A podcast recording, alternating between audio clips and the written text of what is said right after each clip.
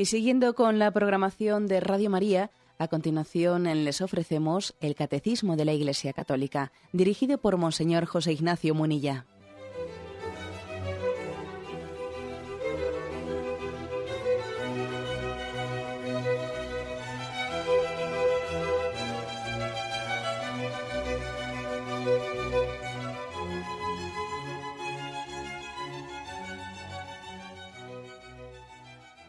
Cordial saludo a todos los oyentes de Radio María.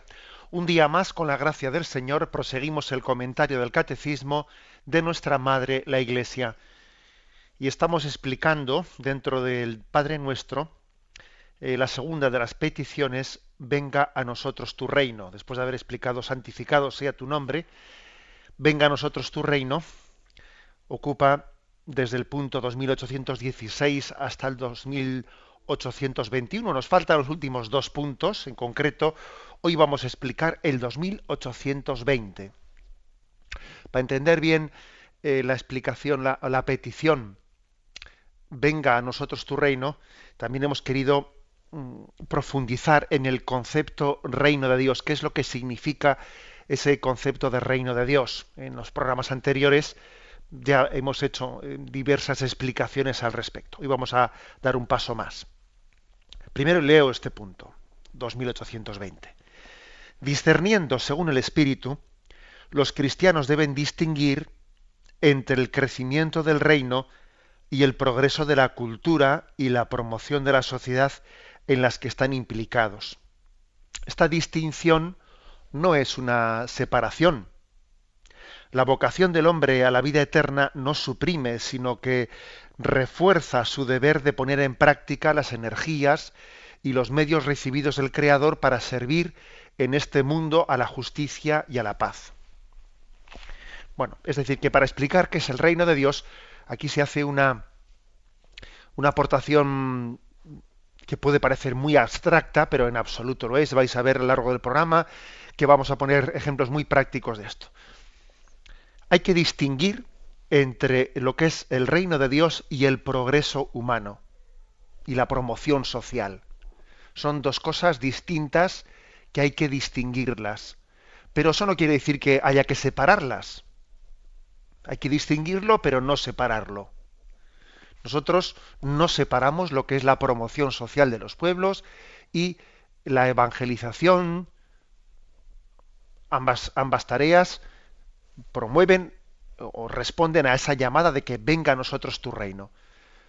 Son, sin embargo, cuestiones distintas, pero no separadas. Y es un riesgo, hay dos riesgos opuestos, ¿no? El riesgo de identificarlas, y entonces reducimos la iglesia a una la tarea de la iglesia que Cristo le ha encomendado a una ONG, y eso es un error muy grande. Y también existe el riesgo contrario de separarlas absolutamente hasta el punto de que entonces reducimos la tarea de la Iglesia pues a un espiritualismo, un espiritualismo que no responde a la llamada de Cristo del ejercicio de la caridad y de la transformación del mundo. Por lo tanto, distinguir pero no separar. Y este es uno de los, este es uno de esas, de esas cuestiones que entenderlas bien y con un justo equilibrio, de ahí se deriva una espiritualidad equilibrada. Este es uno de los temas del equilibrio entre el natural y el sobrenatural, ese equilibrio que tiene que haber entre ambos aspectos. Un servidor tuve, tuve la suerte, ¿eh? tuve el, don de poder hacer eh, la, la tesis de la licenciatura sobre esta cuestión en concreto, ¿eh? sobre el tema del natural y el sobrenatural. Y, esto es algo que determina muchísimas cosas, ¿eh? tener, tener claro ese equilibrio que tiene que existir entre, entre, esas, dos, eh, entre esas dos dimensiones. De ahí se derivan muchas cuestiones, la relación razón, fe, filosofía, teología, ética, ley de Dios, iglesia, mundo, promoción humana y liberación cristiana, historia humana, historia de la salvación. O sea, muchas cosas se derivan de aquí. Pero para intentar ser lo más concretos posibles, vamos a dar pasos poco a poco para explicar esto. Y aquí el, el catecismo nos,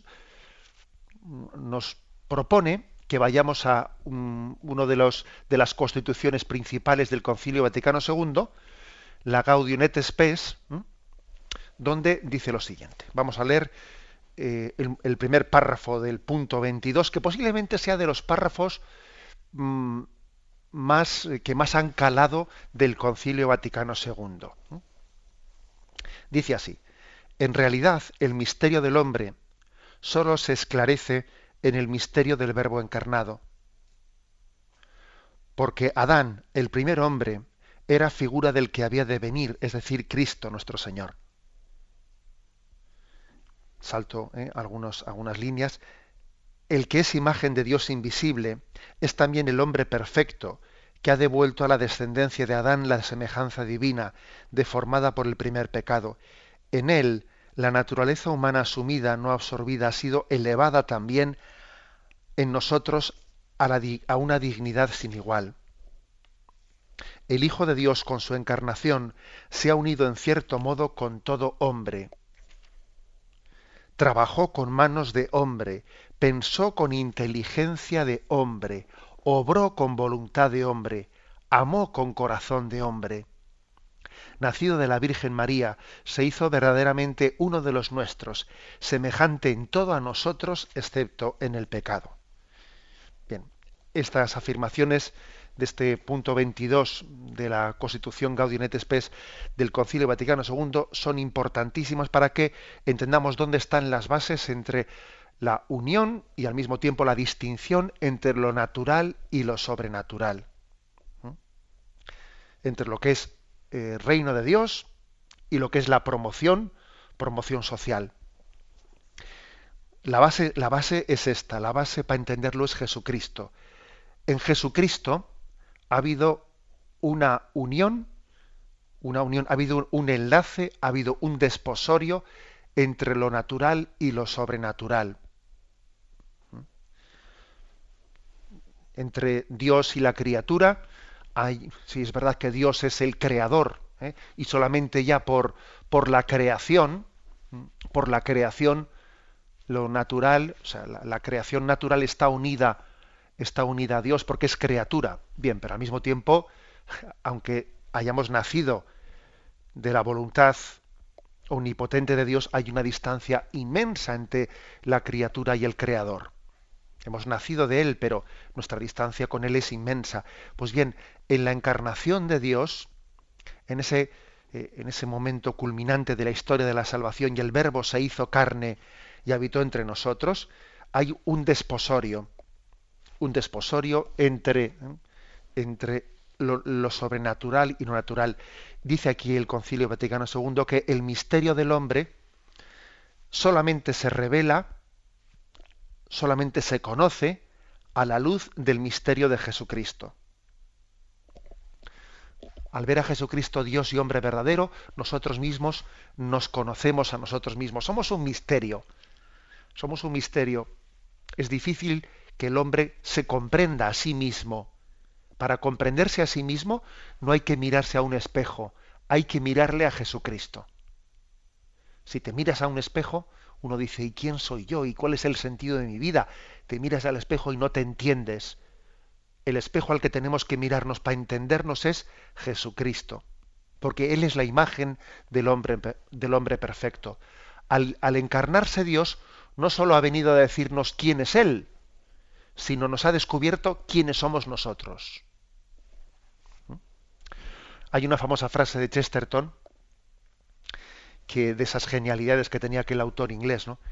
Decía, si quitas lo sobrenatural, no te quedas con lo natural, sino te quedas con lo antinatural, decía él. ¿Qué quiere decir esto? Pues quiere decir que nosotros, fruto del pecado, fruto de que el pecado en nosotros ha deformado la imagen humana, ¿eh? el pecado ha hecho que el hombre tenga un lío interior muy grande, tenemos un lío interior en el que no sabemos lo que queremos y lo que queremos no somos capaces de lograrlo y estamos mm, inmersos en un mundo de confusión, de debilidad interior. ¿no? El pecado ha hecho que el hombre haya perdido el norte. Y necesitamos del don de la gracia, del don de Dios, del don sobrenatural, para que lo natural, para lo que es el hombre por naturaleza, pues, redescubra su rumbo. Por eso decía Chesterton, es que si quitas lo sobrenatural, si quitas la gracia de Dios, no te quedas con lo natural, te quedas con lo antinatural. Y por cierto, eso ya lo estamos viendo. Basta ver lo que ocurre en la sociedad, ¿no? Es que cuando se rechaza en nombre del laicismo, etcétera, ¿no? Cuando se rechaza la religión, con lo que te quedas no es con una, sociedad natural, natural y justa, no te quedas con lo antinatural y de repente eh, pues ves que se pierde el rumbo totalmente y se reivindica como, como libertad del hombre el suicidio y se reivindica como libertad del hombre pues el, el matar a los seres inocentes en el seno de sus madres y se reivindica todo tipo de aberraciones. Quitas lo natural y no te quedas con lo natural, perdón, quitas lo sobrenatural y con lo que te quedas es no con lo natural, sino con lo antinatural. El hombre degenera. Sin la gracia de Dios, el hombre no se descubre a sí mismo. Por lo tanto, Jesucristo ha devuelto al hombre la semejanza divina. Le ha devuelto la semejanza divina. Porque hemos sido creados a imagen y semejanza de Dios y el pecado ha deformado esa semejanza y Cristo ha venido a restablecer esa semejanza divina. Más aún, la naturaleza ha sido elevada a una dignidad sin igual que ni siquiera tenía antes, ¿no? ¿Por qué? Pues porque Jesucristo al encarnarse, como ha dicho este texto, pues ha trabajado con manos de hombre, ha pensado con inteligencia de hombre, ha amado con corazón de hombre, ha sentido con sensibilidad humana, o sea que, es que Dios ha redimido la dignidad humana, la ha redimido. Y añade después este texto del concilio que esto vale no solo para los cristianos, sino vale para todos los hombres de buena voluntad, porque Cristo mm, se ha unido a toda la naturaleza humana. Cristo se ha unido a toda la naturaleza humana y él abraza la gracia, la gracia de Cristo abraza de modo invisible a toda la naturaleza humana, de manera que que Cristo ha venido a salvar a todos los hombres de buena voluntad. ¿eh?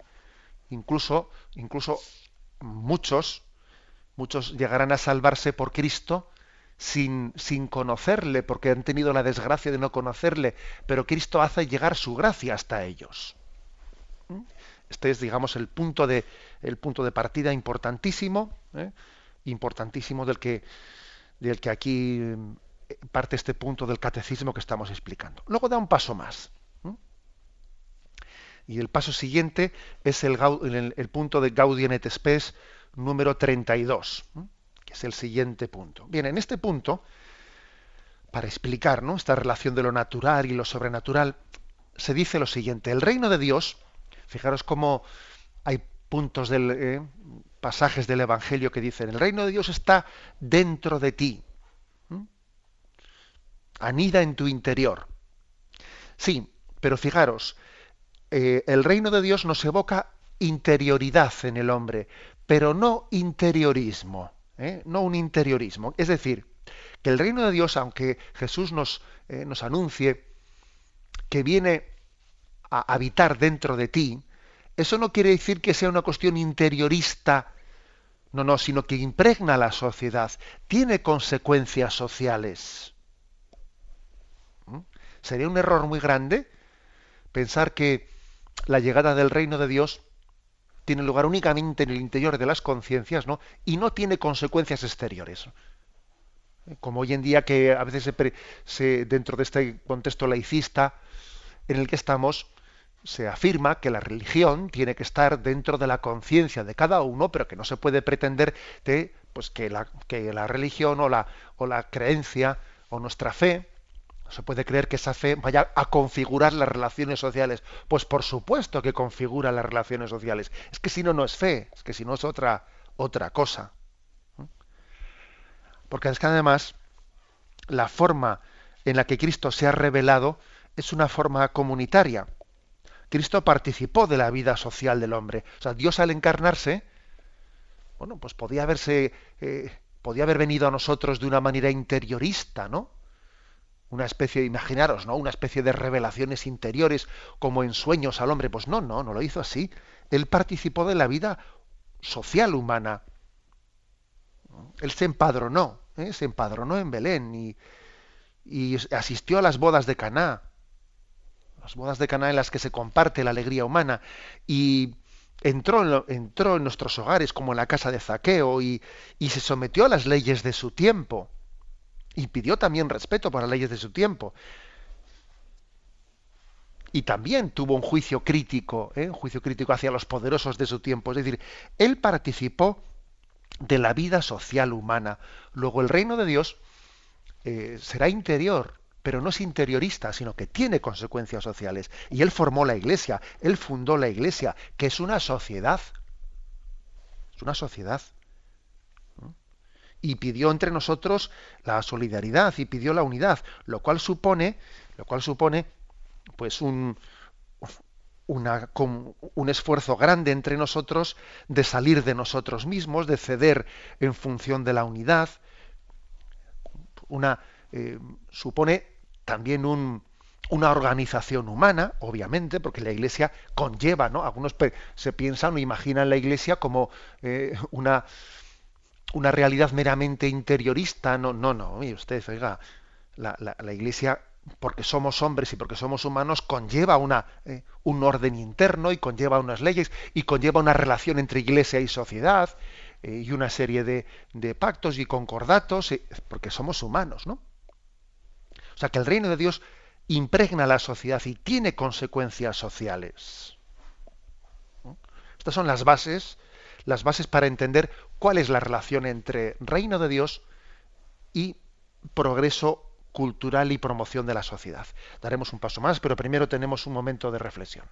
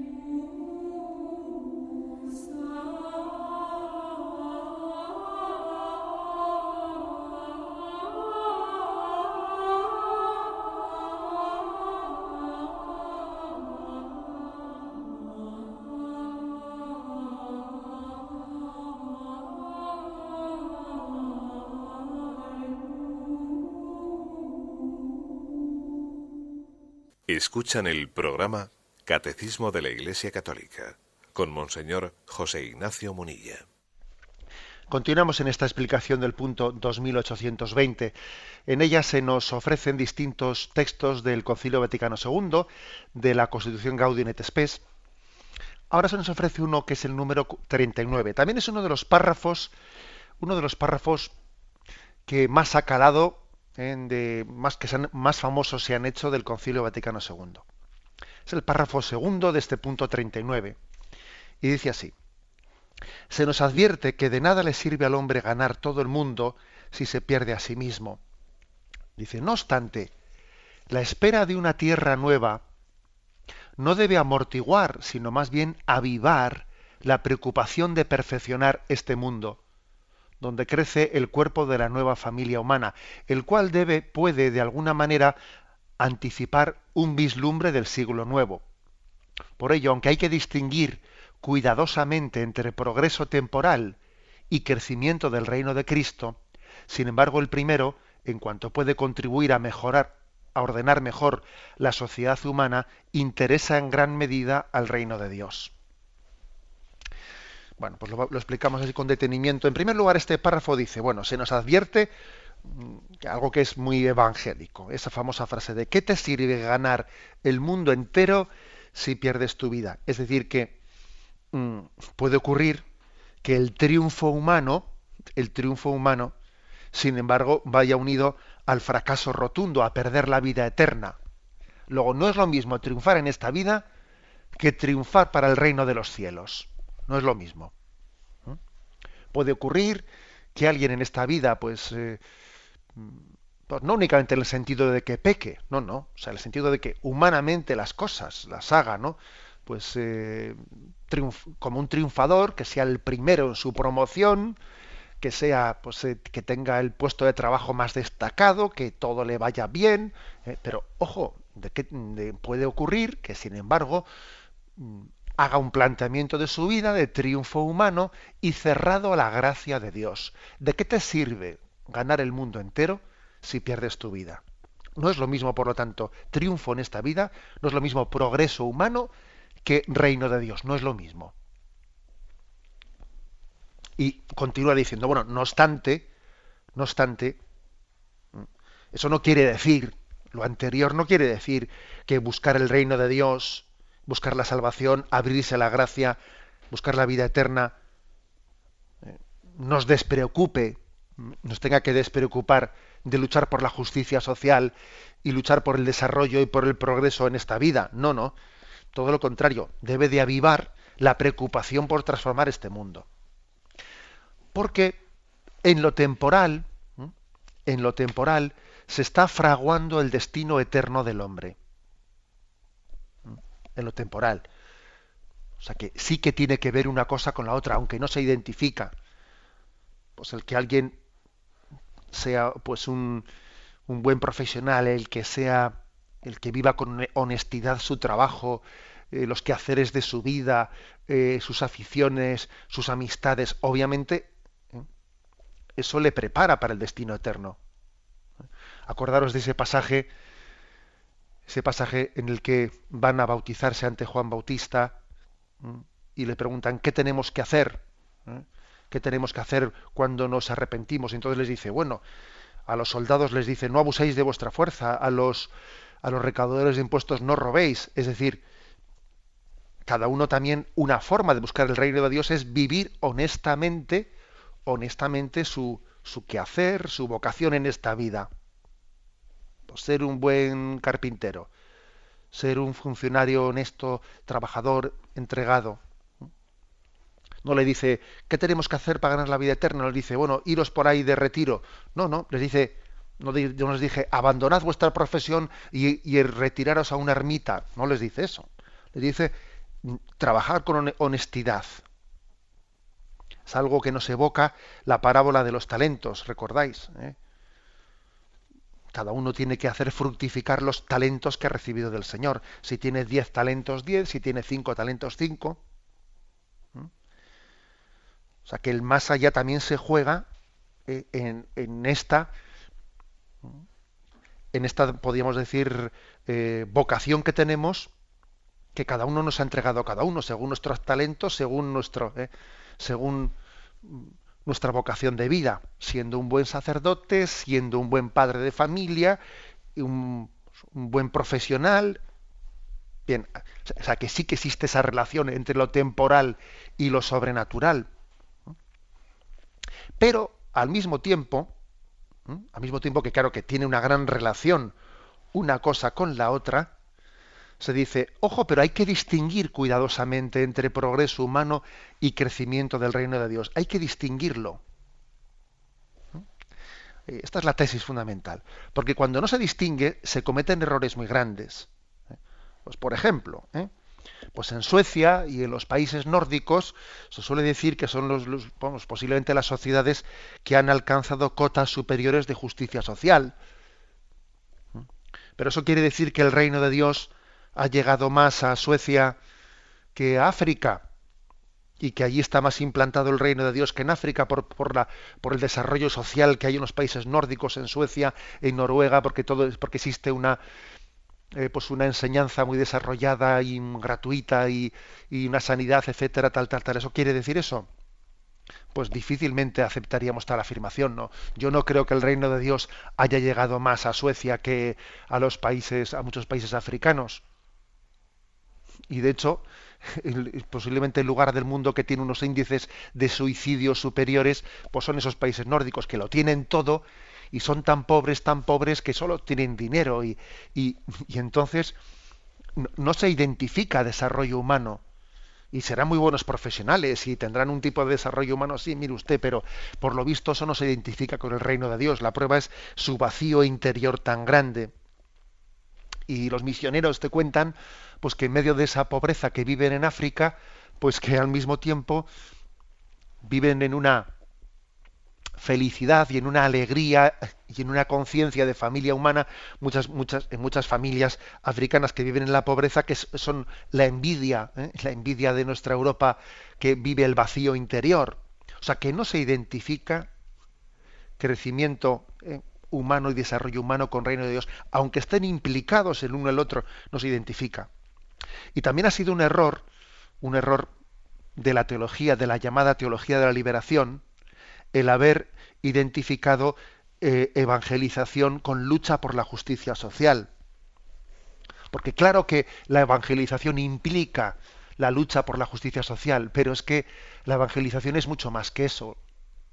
Además de la lucha por la justicia social, el fondo es la lucha contra nuestro pecado. Esa es la clave. Que el reino de Dios el reino de Dios no solamente lucha contra la pobreza, lucha contra la mayor de las pobrezas, que la mayor de, la, mayor de las pobrezas es el pecado. Me contaba, por ejemplo, un caso, un caso un misionero de bueno pues de un país de Hispanoamérica eh, pues donde, había pues una donde había pues un pues en un lugar determinado pues un misionero muy implicado no en la teología de la liberación y que pues la la procesión de Ramos, eh, del Domingo de Ramos, la convirtió pues, en, una, en una manifestación, una manifestación contra eh, una empresa concreta que estaba allí oprimiendo a sus obreros. Entonces transformó la, la procesión del Domingo de Ramos quitando las palmeras y en vez de las palmeras y en vez de, y en vez de cantar Osana al hijo de David, bueno, pues hicieron una especie de reconversión de la procesión en la manifestación contra, contra aquella empresa que oprimía a aquella gente, ¿no? Y me decía, ¿no? y él me ponía ese ejemplo, me decía, es un error, es un error hacer aquello, porque si es verdad, ¿eh? si es verdad que, claro, que el mensaje de Jesucristo implica la justicia social, no se identifica, porque es que puede ocurrir que, que estemos en una manifestación, contra la opresión de, una empresa, ¿no? Pues luchando por, por, una reivindicación justa, pero al mismo tiempo, uno que está en esa manifestación, pues resulta que tiene un odio tremendo con el de al lado y, está totalmente peleado con él, y resulta que igual es infiel a su mujer. Y, es decir, que aunque ese aspecto concreto reivindicativo forma parte del reino de Dios, no se identifica, porque hay muchas más cosas. Y la fidelidad a tu mujer. Y y esa enemistad que tienes con tu familia porque en el reparto de la herencia os habéis, enfrentado. Y, otros problemas que tienes. Y, y tu adicción al alcohol. Y lo otro, y lo otro. O sea, no se puede identificar el reino de Dios solamente con una reivindicación política o sindical o del otro tipo o del otro tipo. El reino de Dios implica lo social, pero al mismo tiempo va más allá, porque el reino de Dios es santidad y el fondo es lucha contra el pecado. Como veis aquí pues estamos, eh, estamos llegando un poco al meollo de la cuestión que aquí se quiere afirmar. Es, es caer en cuenta de que también existe esto no únicamente es cosa de algunos teólogos de la liberación, no, no, esto también ha llegado a nosotros. Es un error de secularización popular, de orientalismo, cuando se dice, bueno, pues determinadas personas, pues miran, no creen, no rezan, mm, pero, pues igual, yo que sé, pues viven, viven en una situación de pecado, o incluso abandonó a su mujer y fue con el otro, pero bueno, es un hombre solidario, hace el bien y está metido en una ONG que mandan a, eh, a Cuba pues contenedores, bueno, pues, muy bien, nos, nos, parece muy bien, ¿no? nos alegramos muchísimo por ello, pero no confundamos eso con el reino de Dios. No confundamos eso con la llegada del reino de Dios, porque uno puede hacer cosas buenas, puede hacer determinadas cosas buenas, puede hacer bien su profesión, etcétera, pero ojo, todavía está reinando ahí el pecado y el reino de Dios todavía no se ha instaurado plenamente. No olvidéis que Santo Tomás de Aquino decía en la, en la Suma Teológica, decía en la Suma Teológica que el hombre naturalmente, ¿no? por, sus, por, su, por sus cualidades humanas, puede hacer pues, determinadas cosas bien, sin, una, eh, sin ser asistido no explícitamente por la gracia de Dios, ¿no? sino por sus cualidades humanas, puede hacer cosas buenas, porque no está totalmente corrompido. O sea, el pecado, claro que nos ha afectado, pero no está al punto de que nos haya incapacitado de hacer nada bueno. No, el hombre puede hacer naturalmente hablando cosas buenas estando en pecado estando en pecado mortal. Lo que no puede es, estando en pecado mortal, hacer la plenitud del bien, la plenitud del bien en todo y, continuamente. Pero claro, sí que puede hacer determinadas cosas buenas. Y por eso también tenemos que entender que no es lo mismo el progreso humano que la llegada del reino de Dios. La llegada del reino de Dios implica una transformación no sólo parcial, no sólo en algunas cosas concretas de la vida moral, sino en todas. El reino de Dios implica santidad plena y coherencia plena en nuestra vida, en las relaciones sociales, humanas, familiares. Implica, eh, implica la, la plena transformación del hombre. Bien, tenemos un momento de reflexión y continuamos enseguida.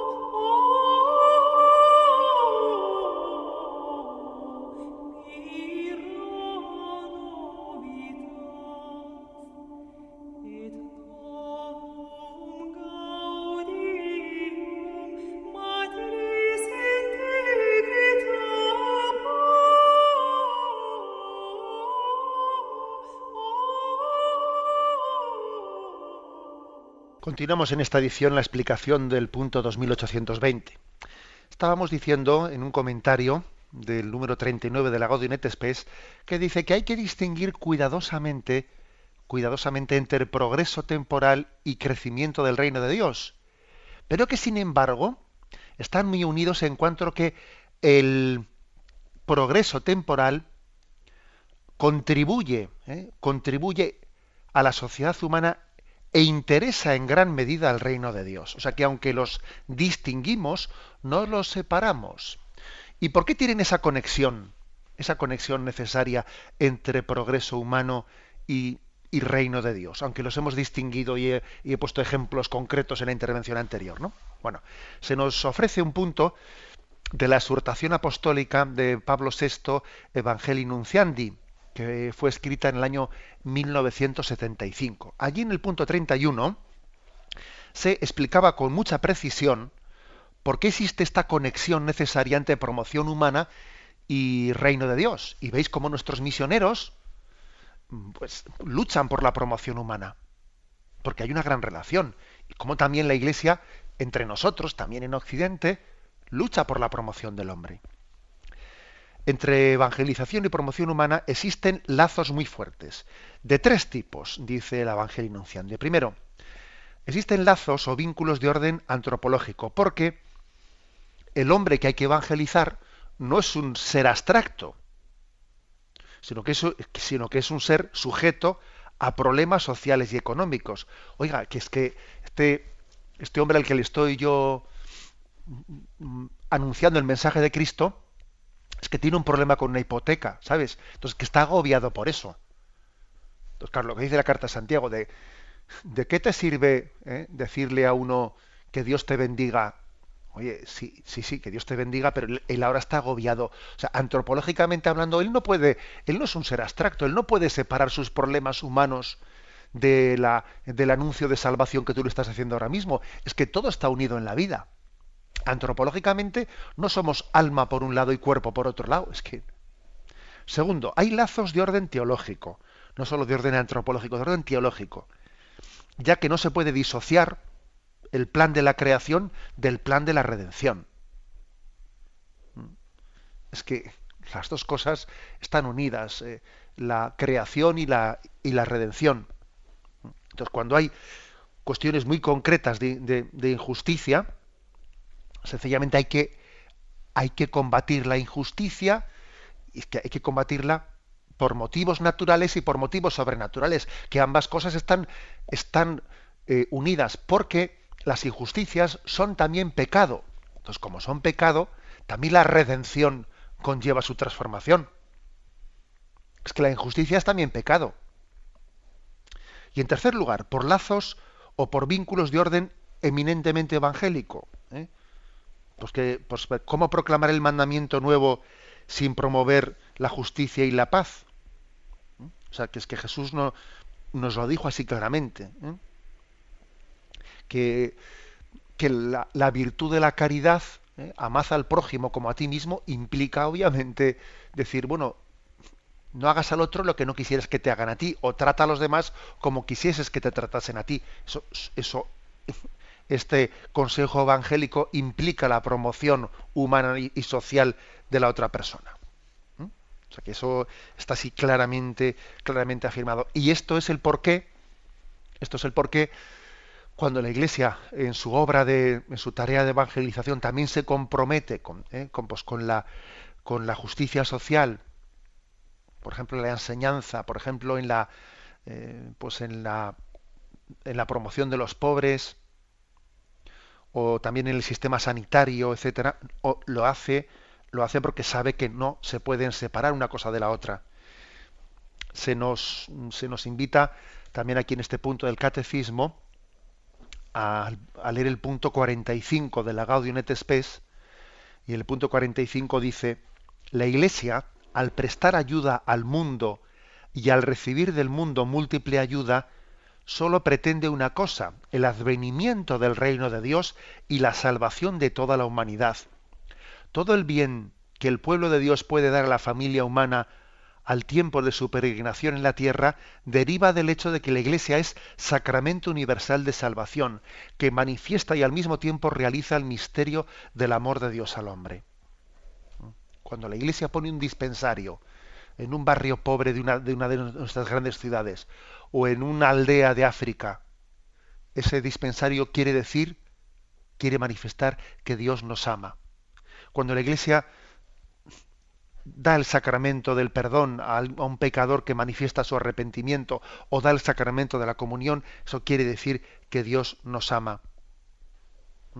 Es el misterio del amor de Dios que se conjuga, o sea, que se expresa tanto en una, ¿eh? como en la promoción social del hombre como en la predicación sobrenatural.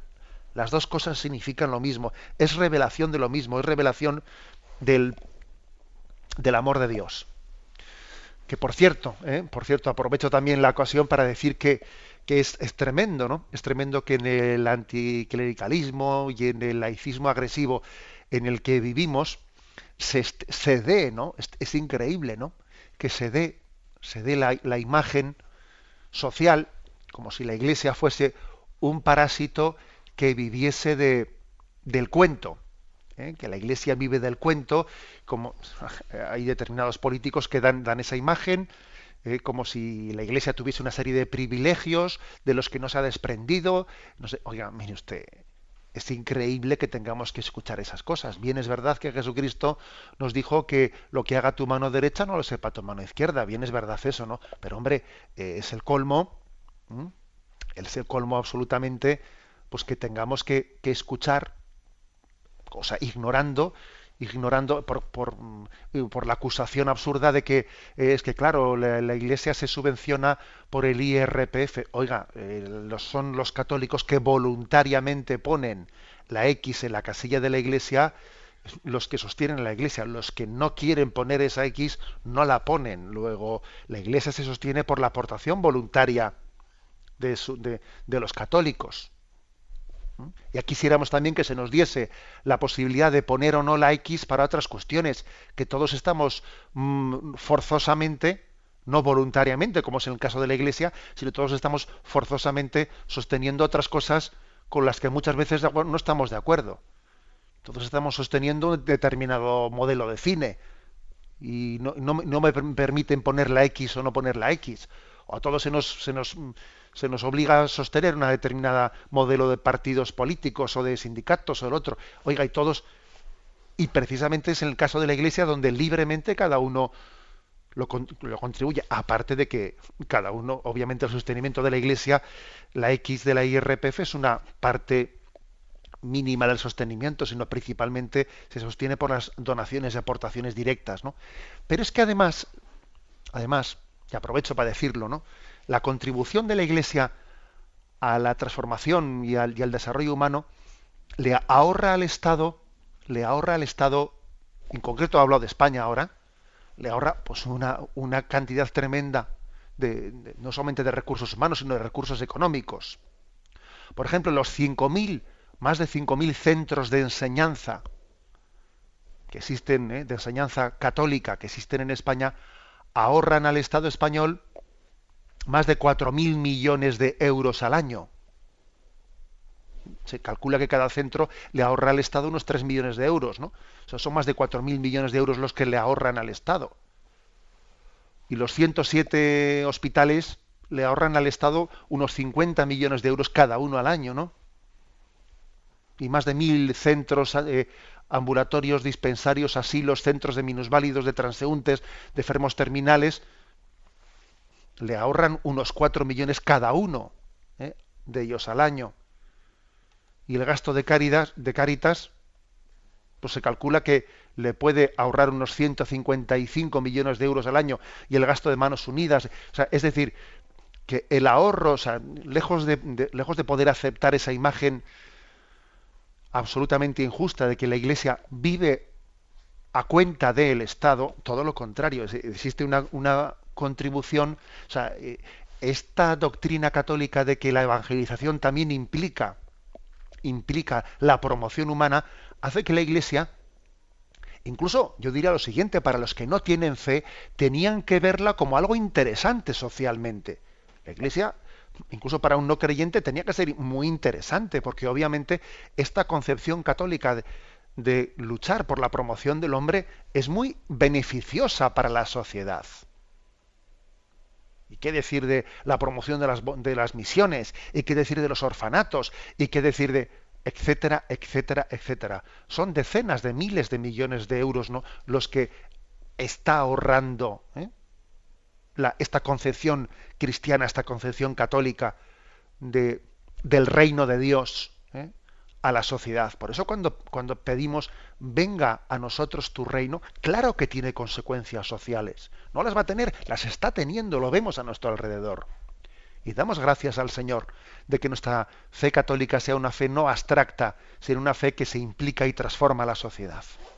El que tenga oídos para oír, que oiga, y el que tenga ojos para ver, que vea, aunque ciertamente no hay razones para quien no quiere ver o no quiere oír. Lo dejamos aquí y damos paso a la intervención de los oyentes. Podéis llamar para formular vuestras preguntas al teléfono 917-107-700. 917-107-700.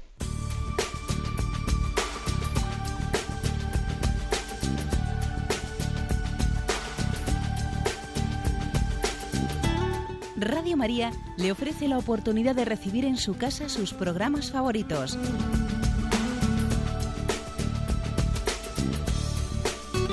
Ahora lo puede hacer a través de nuestra página web www.radiomaria.es o bien llamándonos al 902 500 518. 902 500 518. Pídanos el programa que más le interesa en cualquiera de sus emisiones, especificando el día y la hora que lo ha escuchado. Solo nos tiene que decir si lo quiere en CD de audio o CD o DVD en MP3. Haga su solicitud en el 902 500 518 y en www.radiomaria.es. Radio María, más cerca de usted.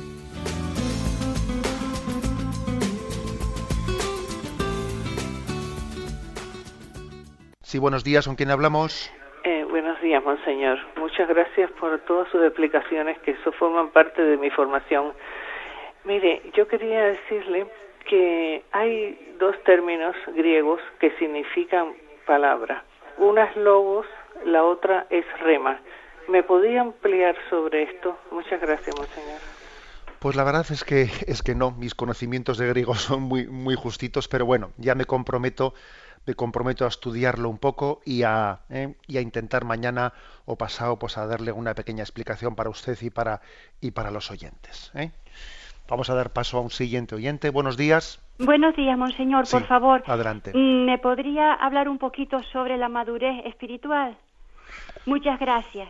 Bueno, la verdad Gracias. es bien, hace usted una pregunta que, que yo creo que no, que es demasiado, eh, demasiado pretenciosa eh, el poder explicar sobre así en dos términos sobre la madurez espiritual. Bueno, yo creo, yo creo que la madurez espiritual, sobre todo, tenemos que entenderla como aquella que es capaz de hacernos crecer equilibradamente en todas las virtudes. ¿eh? Nosotros tenemos la, la tentación de identificar madurez con algún crecimiento puntual en algún aspecto de la vida. ¿eh? Creo que la clave está en que nuestro, por ejemplo, nuestra vida de oración crezca paralela con nuestra caridad hacia, el necesitado, con nuestra capacidad de sacrificio, de olvido de nosotros mismos, que crezca proporcionadamente también con la con el nuestro sentido de la responsabilidad y el cumplimiento de nuestras obligaciones. Esa es la madurez espiritual. ¿eh? Esa es la madurez espiritual la que nos permite un crecimiento armónico en, en, las virtudes. Y al mismo tiempo, también la madurez espiritual no es perfeccionismo, sino que también consiste en la aceptación de los límites de cada uno. ¿eh? Cada uno tiene unos talentos y la, la, madurez espiritual no es pretender tener los talentos que no tengo, sino partir de mi realidad, aceptarla y crecer armónicamente en ella. Damos paso a un siguiente oyente. Buenos días. Buenos días. Sí, adelante, le escuchamos. Vamos a ver, eh, quería comentarle, usted al final del programa de hoy ha comentado el tema de la, del dinero que, que al Estado le ahorran, pues, entre otros, los colegios. Sí. Entonces, mi, mi pregunta es, eh, todos esos colegios, que muchos se llaman católicos, o son católicos, pero todos sabemos que, que en algunos de ellos, si no en todos momentos, no, en algunos de ellos, pues hay profesores que se declaran no, no, no, no católicos, no cristianos, e imparten, claro, eh, sus, sus, creencias. Eso a mí sí que me, preocupa. Pues mire, pues obviamente eso no debería de ser así. En un colegio católico yo creo que la existencia de, un, de, profesores no creyentes es bastante contradictoria. Pues por el hecho de que, claro, no se trata únicamente de que el profesor que imparte la religión sea creyente. Es que el hecho de que el profesor de historia sea creyente o no creyente, o el profesor de filosofía, o el profesor de física, de química, etcétera, eso implica pues una concepción, una visión global de la existencia. ¿Eh? Que el profesor de química sea creyente o no creyente, eh, eso no es baladí. No es baladí porque evidentemente un profesor de química no creyente será muy tendente a dar una visión del origen del mundo, del origen de la existencia absolutamente materialista.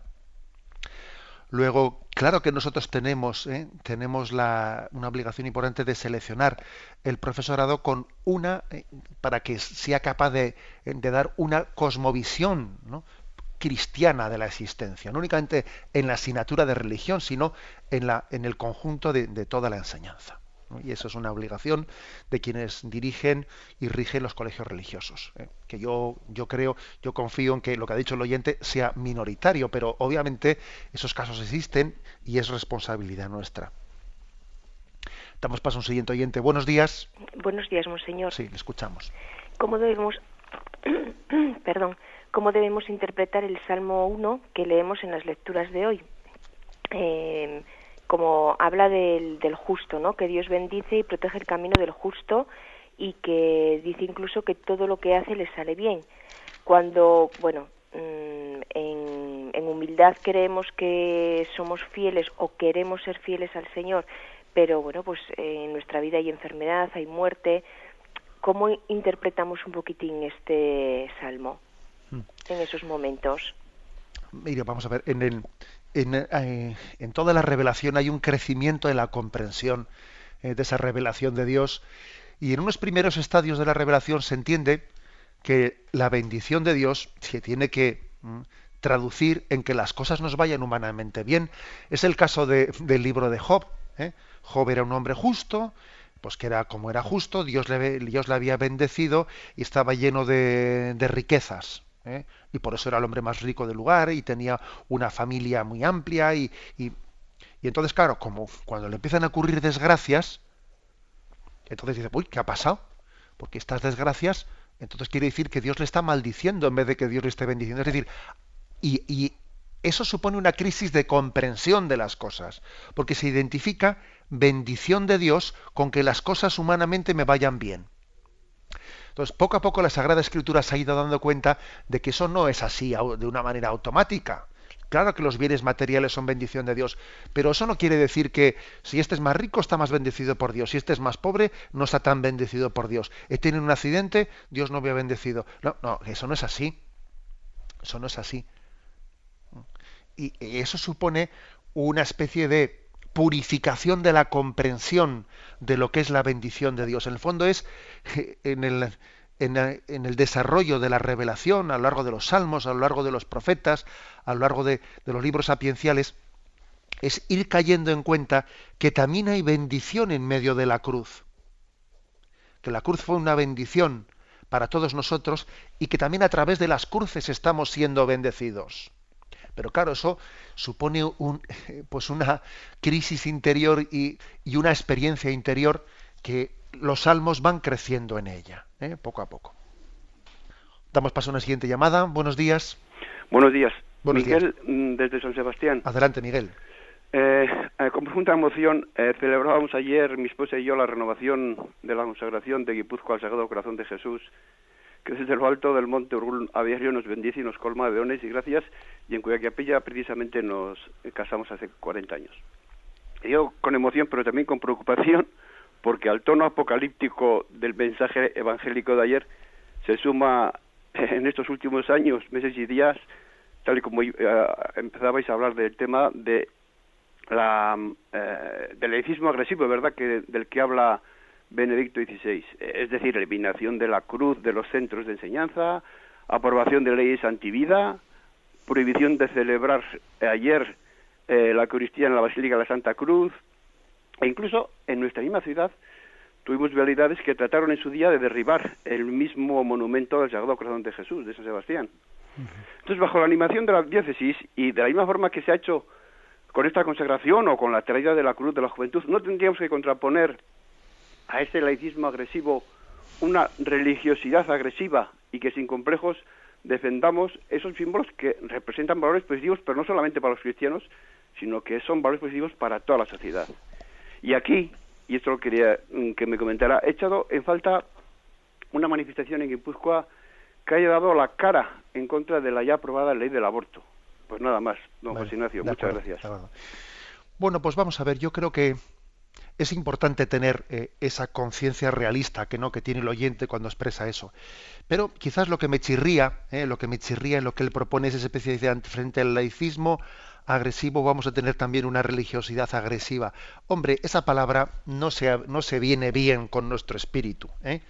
¿Os acordáis ese pasaje evangélico ¿no? en el que no les habían querido recibir eh, eh, pues a los apóstoles, a los discípulos en una determinada pu- pueblo de Samaria y entonces pues le dicen los discípulos al Señor, Señor, ¿quieres que roguemos al cielo que les envíe fuego, un rayo de fuego para que acabe con ellos? Y Jesús dice, no sabéis de qué espíritu sois, al estaros tranquilos. ¿eh?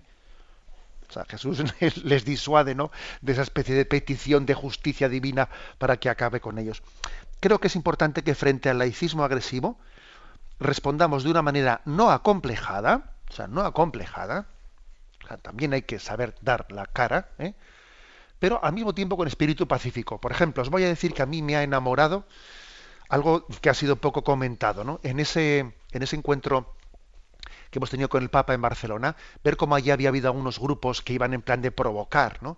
que iban en plan de provocar, eh, pues algunos grupos laicistas, algunos colectivos de, presión de, que si homosexuales, que si no sé qué, iban allí a provocar. Cuando el Papa pasaba, se ponían en medio de todos los, eh, pues los fieles católicos gritando barbaridades, enseñando imágenes pornográficas y no sé qué. A mí me admiró ver la reacción de los católicos de aquel lugar, que ninguno cayó en la provocación, ninguno cayó en la provocación de enfrentarse con ellos.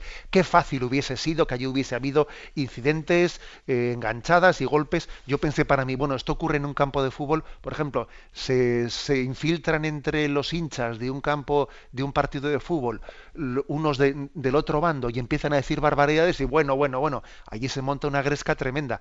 Y sin embargo allí nadie cayó en la provocación. Recuerdo que salía yo el domingo de, la comida con el Papa y había pues un grupo grande, pues unos mil fieles delante, delante del Palacio Arzobispal de Barcelona y había pequeñísimos grupos allí infiltrados entre ellos diciendo barbaridades. Y cuando pasé yo delante de una señora, ella apurada, pues por el hecho de que vi que el otro decía una barbaridad, ¿no? El que estaba al lado suyo, ella no le miraba, pues porque si le miraba parecía que podía ser un enfrentamiento, y cuando pasamos allí un grupo de obispos, ella apurada por las barbaridades que decían los que estaban alrededor, ella únicamente dijo, ¡Viva mi Santa Madre Iglesia! Y yo me quedé impresionado de ver, verle a esa mujer que salía, le salía ese, ese grito de su corazón, ¿no? Es decir, sí tenemos que ser valientes, pero al mismo tiempo tenemos que responder con otro espíritu, ¿eh? con un espíritu pacífico en el que nuestra paz interior, en el que nuestra alegría, pues no se borre en ningún momento. ¿eh? Con, esa, con esa bondad que tiene ese, corazón de Jesús que preside también nuestra ciudad y tantos otros lugares, ¿no? que bendice, que bendice y que ofrece su amor incluso a los que le ofenden. Valentía, por lo tanto, ¿eh? valentía y espíritu pacífico. La bendición de Dios Todopoderoso, Padre, Hijo y Espíritu Santo, descienda sobre vosotros.